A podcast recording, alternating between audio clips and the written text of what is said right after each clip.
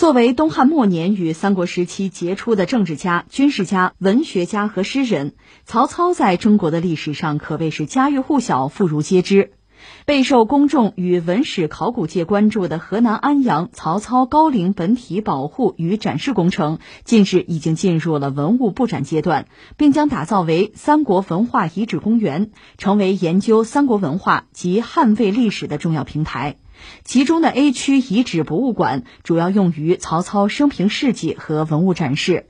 该区的主体工程自去年年底完工后，内部的布展工作随即展开。截至目前，已经完成总量的三成左右。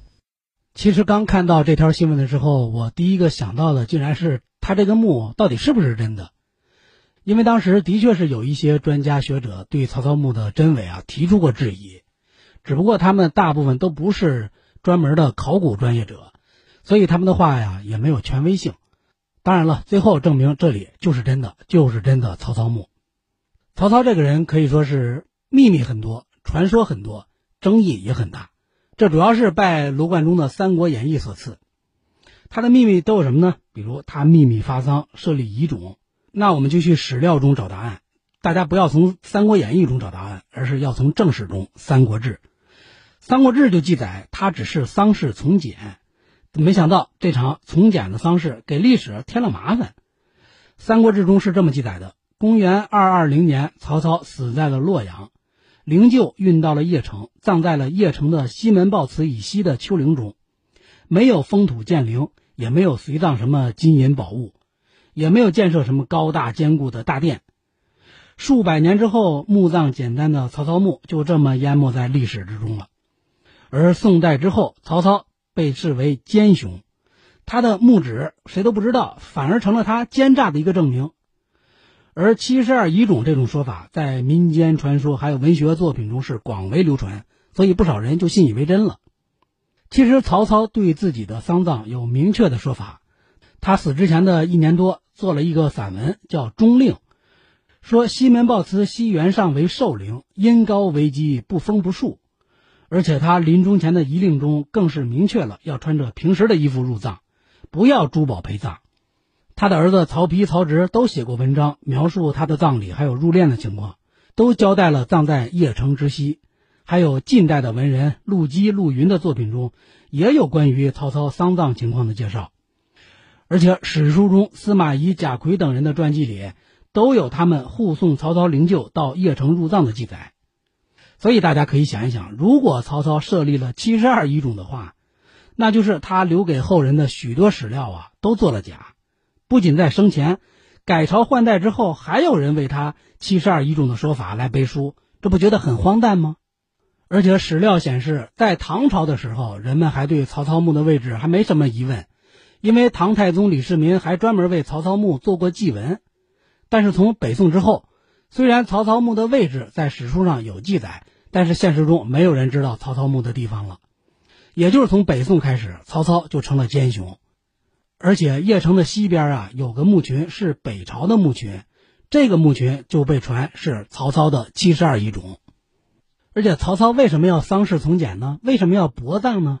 可能有两个原因，第一，他平时啊就节俭惯了，他一生都十分注重的节俭，要求家人也要时刻注意，并且以身作则，立下家规，违者重罚。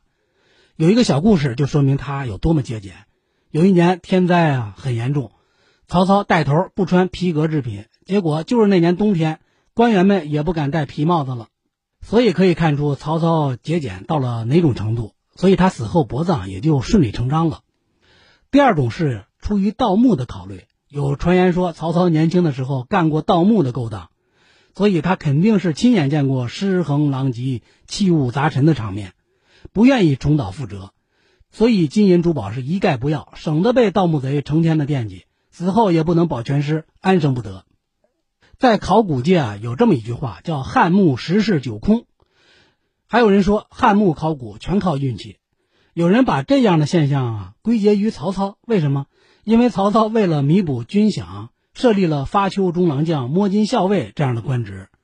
摸金校尉是什么官职呢？就相当于国家盗墓办公室主任。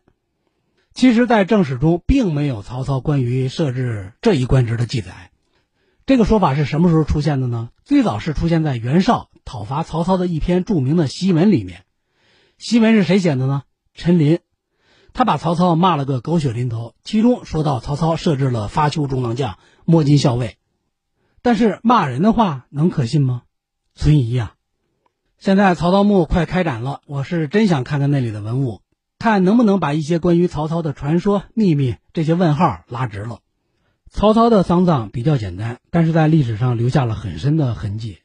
因为简单，使他在以厚葬为主的中国帝王丧葬史上另起了一段。